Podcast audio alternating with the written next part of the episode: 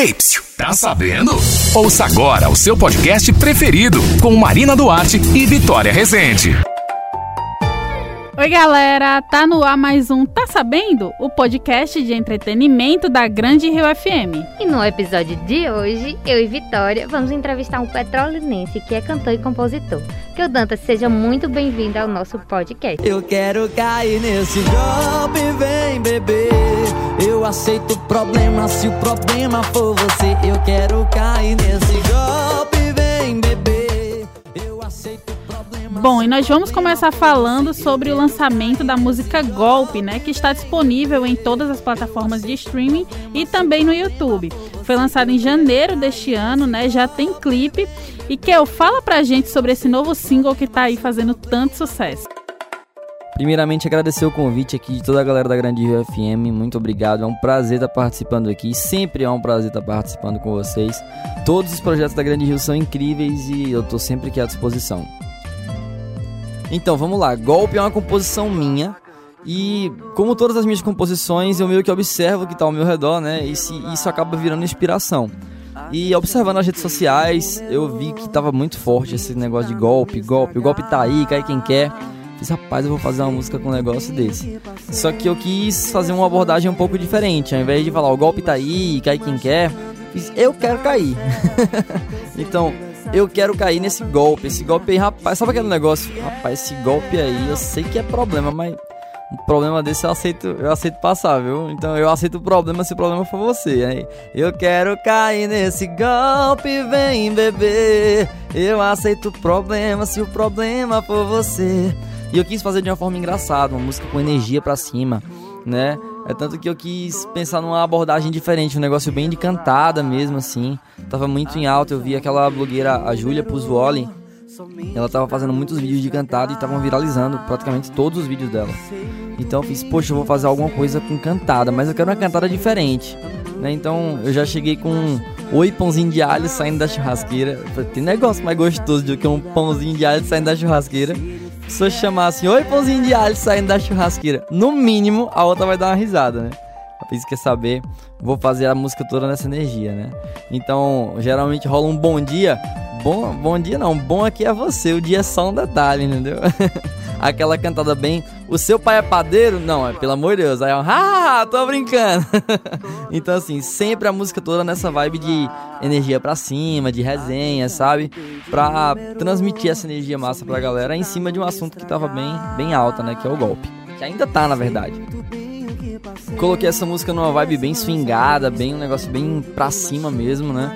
E já tá disponível em todas as plataformas. Passou na TV Grande Rio também, um, um, um spoilerzinho do clipe. E, pô, foi um sucesso, né? No YouTube também.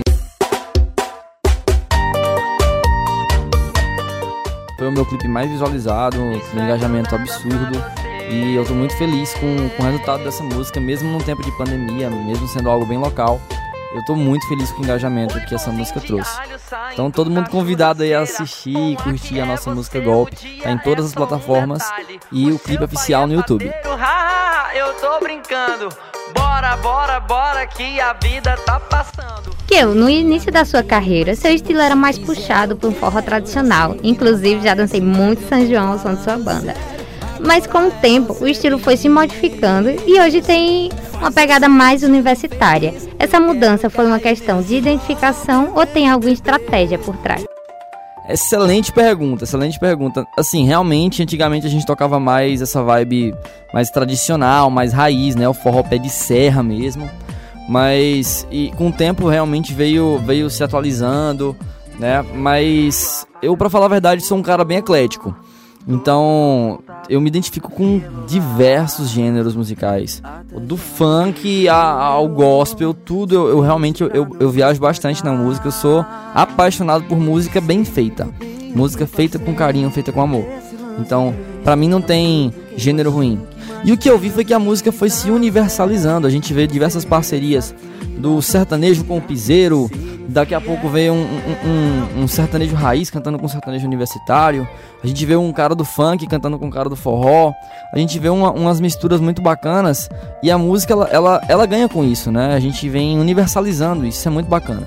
Então, eu percebi que eu tenho um público jovem muito forte e que eu tava deixando de trazer essa mistura, deixando de trazer isso aí por, por, por estar preso a um único gênero. Então, assim, a minha vontade no show e a minha missão no show é fazer a galera dançar, a galera se divertir, ter uma, uma experiência maravilhosa ali.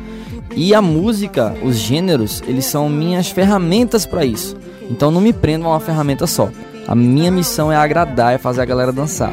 Então, se tiver que tocar forró, vou tocar forró. Se tiver que tocar forró estilizado, se tiver que tocar funk, se tiver que tocar o que for, uma eletrônica, eu vou tocar e minha missão vai ser fazer a galera se divertir.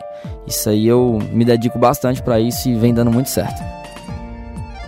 E as letras também passaram por uma reviravolta, né? De um homem apaixonado e galanteador pro golpe. O que deixa uma curiosidade quanto à composição das músicas, Kill. De onde você tira inspiração na hora de escrever? Então, como eu havia falado, eu me inspiro no meu contexto, né? Eu me inspiro no que está ao meu redor. Então, é, não é que eu deixei de falar sobre o amor, não é que eu deixei de, de ter letras românticas para falar sobre o golpe ou coisas assim nesse sentido. É que no momento surgiu a inspiração do golpe. Amanhã pode ser que eu venha falar de amor de novo e depois pode ser que eu volte a falar de alguma coisa nesse, nessa pegada mais resenha, mais, sabe? Então, o que tiver rolando, que eu, que eu ver que a galera tá se identificando, eu faço música para o meu público, né? Claro que eu também me identifico, eu, eu tô no meio, né? A gente tá, todo mundo vive no mesmo, no mesmo contexto aqui. Então, é, observando esse contexto, eu vou sempre estar tá criando situações, criando músicas, compondo, é, para fazer com que a galera se identifique, pra galera ouvir e dizer, pô, velho, isso aqui realmente é, acontece na minha vida, então eu já vi isso aqui acontecer, então, pô, todo mundo tá passando por isso, eu tô passando por isso. E, e essa identificação é que faz com que a música aconteça, na minha opinião. Que agrega, né? Que faz com que a música toque aquela pessoa. Isso é, isso é o mais bacana. Então a gente faz música para o nosso público. E o que o nosso público tiver consumindo, tiver vivendo, vivenciando, vai ser o que eu vou estar compondo. Claro, sempre com aquela vibe de trazer a melhor energia. Estamos aí há mais de um ano sem ter nenhum show. E querendo saber qual a forma que você encontrou para adaptar o seu trabalho a esse novo modelo de vida. É uma excelente pergunta também essa daí.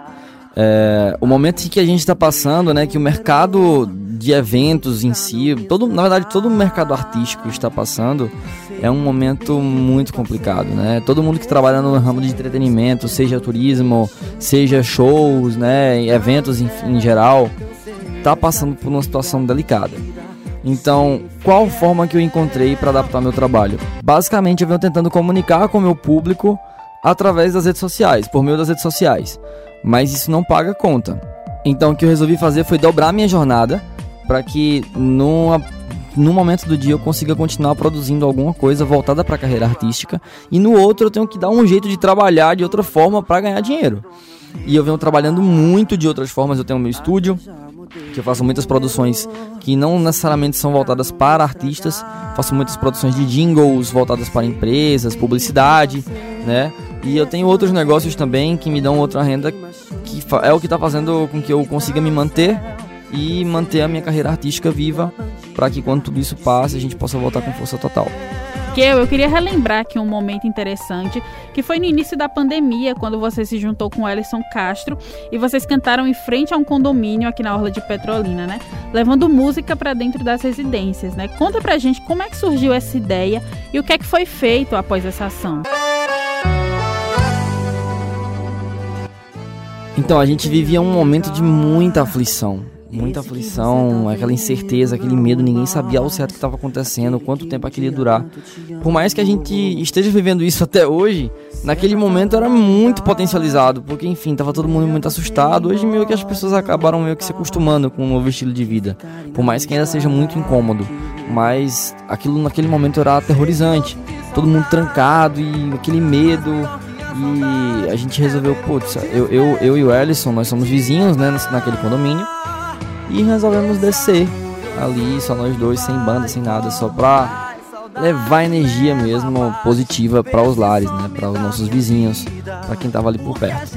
E foi muito positivo, o pessoal cantando com a gente, a gente cantando umas músicas bem assim na vibe de confortar o coração das pessoas, de, de, transmitir uma energia positiva. A gente vinha sendo bombardeado por notícias ruins, por medo, por, sabe, aquela ansiedade. E nossa intenção ali era só levar uma mensagem de, de carinho, de união, E foi muito positivo, graças a Deus. O pessoal abraçou bastante a ideia, cantou junto.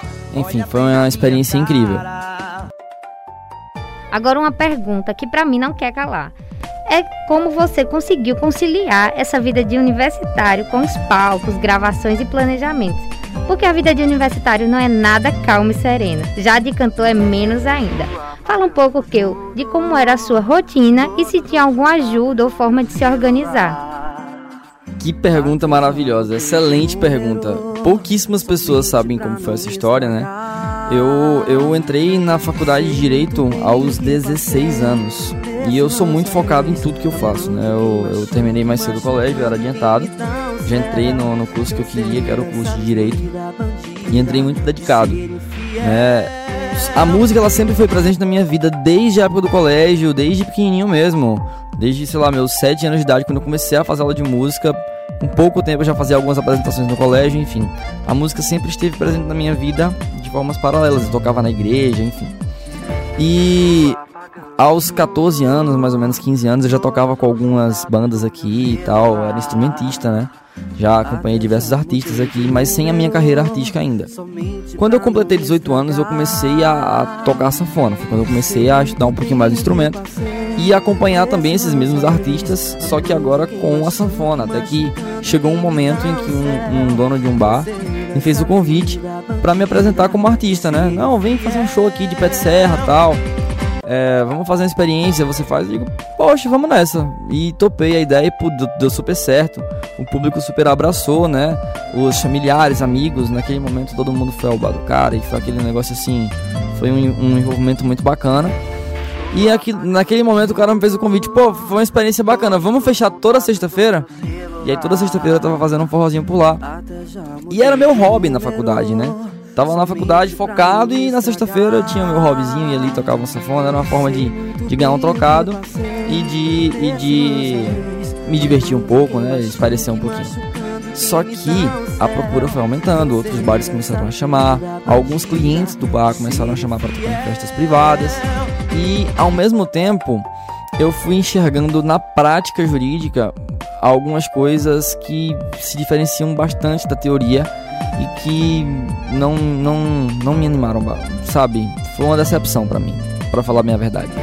Então, eu comecei a olhar para a carreira artística com outros olhos, não mais como olhos, com olhos de hobby, mas sim como algo que poderia ser profissional. E foi quando eu comecei a investir. E em 2016, eu lancei a minha carreira artística como profissional. A gente fez um show de lançamento, foi quando eu lancei meu primeiro CD. E a partir daí foi foi só ladeira para cima, né? Trabalho pra caramba, muito trabalho, muito trabalho pra gente fortalecer a nossa marca no mercado. E graças a Deus nosso público veio crescendo e veio abraçando bastante aí os nossos trabalhos, enfim. É, estamos onde estamos hoje. E num primeiro momento, quando você decide dizer assim, ó, não, não é mais o direito que eu quero como, como profissão, como, sabe, eu quero a carreira artística. É muito complicado. As pessoas têm muito medo. E você tem que ser muito firme, tem que estar muito, muito consciente do seu propósito para você não desistir. Né? Foi um momento muito complicado da minha vida, mas graças a Deus eu creio que eu tomei a decisão correta. Hoje eu, eu sou muito feliz e vejo muitos resultados de que, que se não tivesse a, a, coragem de apostar nisso no começo, não teria, eu não teria alcançado. E você está exercendo a sua formação em direito? Não, não existe a minha formação em direito. Tomei essa decisão há muito tempo, ainda enquanto fazia o curso, né? Tomei a decisão de que não iria ser profissional do direito e não me arrependo nenhum segundo de tomar essa decisão. Fui muito criticado, hoje não mais, não tanto, né? Acho que poucas pessoas vêm falar. Quando acaba aparecendo algum resultado daquilo que você apostou, as pessoas começam meio que respeitar. Mas antes, quando ainda era uma aposta, era um sonho, Uh, putz, foi muito difícil, fui muito criticado, mas não me arrependo nem um segundo de ter tomado essa decisão de não, não ser profissional da área jurídica, né? Valorizo bastante os profissionais da área jurídica, mas eu não me identifico. É uma questão pessoal.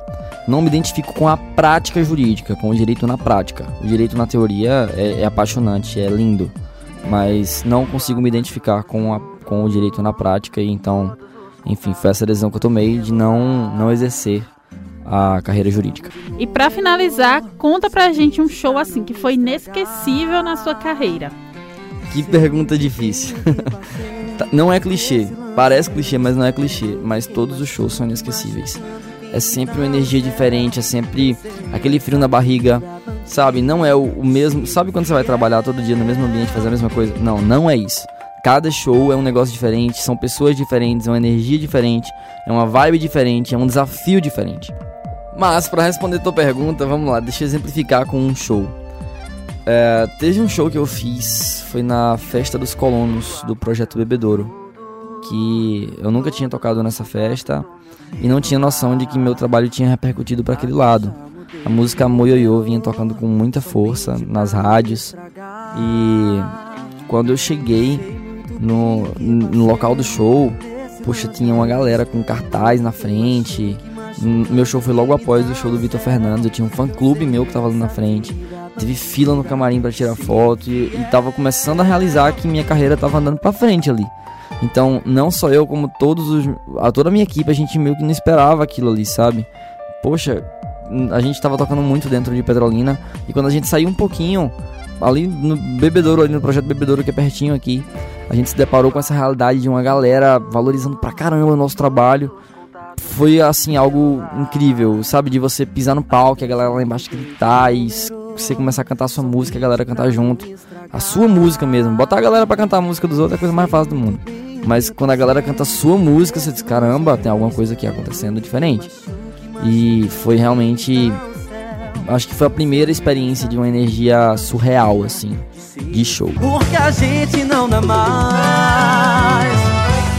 Vai e volta desse amor ioiô Que eu chamo pra cantar comigo.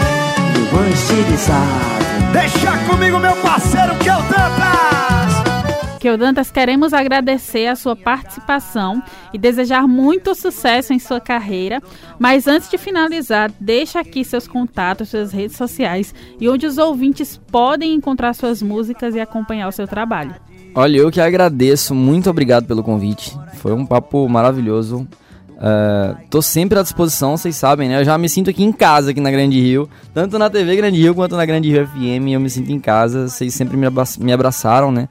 Desde o início da minha carreira, uh, são parceiros, a rádio muito parceira. E eu sou muito feliz de fazer parte dessa história também da Grande Rio. Né? Minhas portas estão sempre abertas, uh, contem sempre comigo. E quero convidar todo mundo a seguir nossos perfis nas redes sociais, né? No Instagram, arroba keu.dantas. Keu é K-E-U. K-E-U ponto Dantas. Arroba keu.dantas no Instagram. Em todas as outras redes sociais, Keu Dantas, né? Então, nas plataformas Spotify, Deezer, enfim, sua música, todas as plataformas, pode procurar que o nosso perfil tá lá, Keu Dantas, tem nossas músicas. Lá no Instagram eu posto muito conteúdo de resenha dia a dia, sabe? Um negócio de vibe pra cima, sem mimimi, sem notícia ruim, só coisa boa, só energia positiva pra gente dar risada, pra gente levar a vida de uma forma mais leve. É o meu dia a dia, é o meu jeito de levar a vida.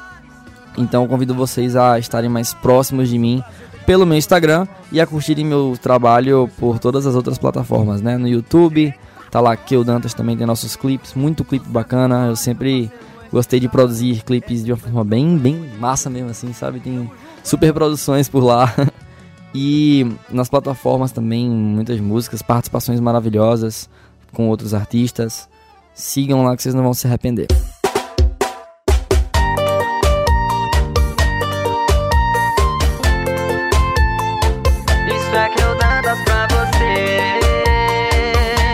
Super beijo e até a próxima, logo logo com fé em Deus.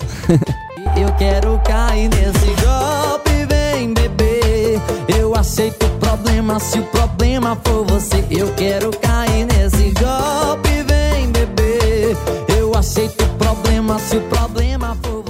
queremos agradecer aqui todos os ouvintes da Grande Rio e do nosso podcast. E avisar vocês que para acompanhar mais os bastidores, tudo que acontece aqui na rádio, é só seguir lá o nosso Instagram, arroba Grande Rio FM, e sintonizar na 100,7. Tchau, tchau!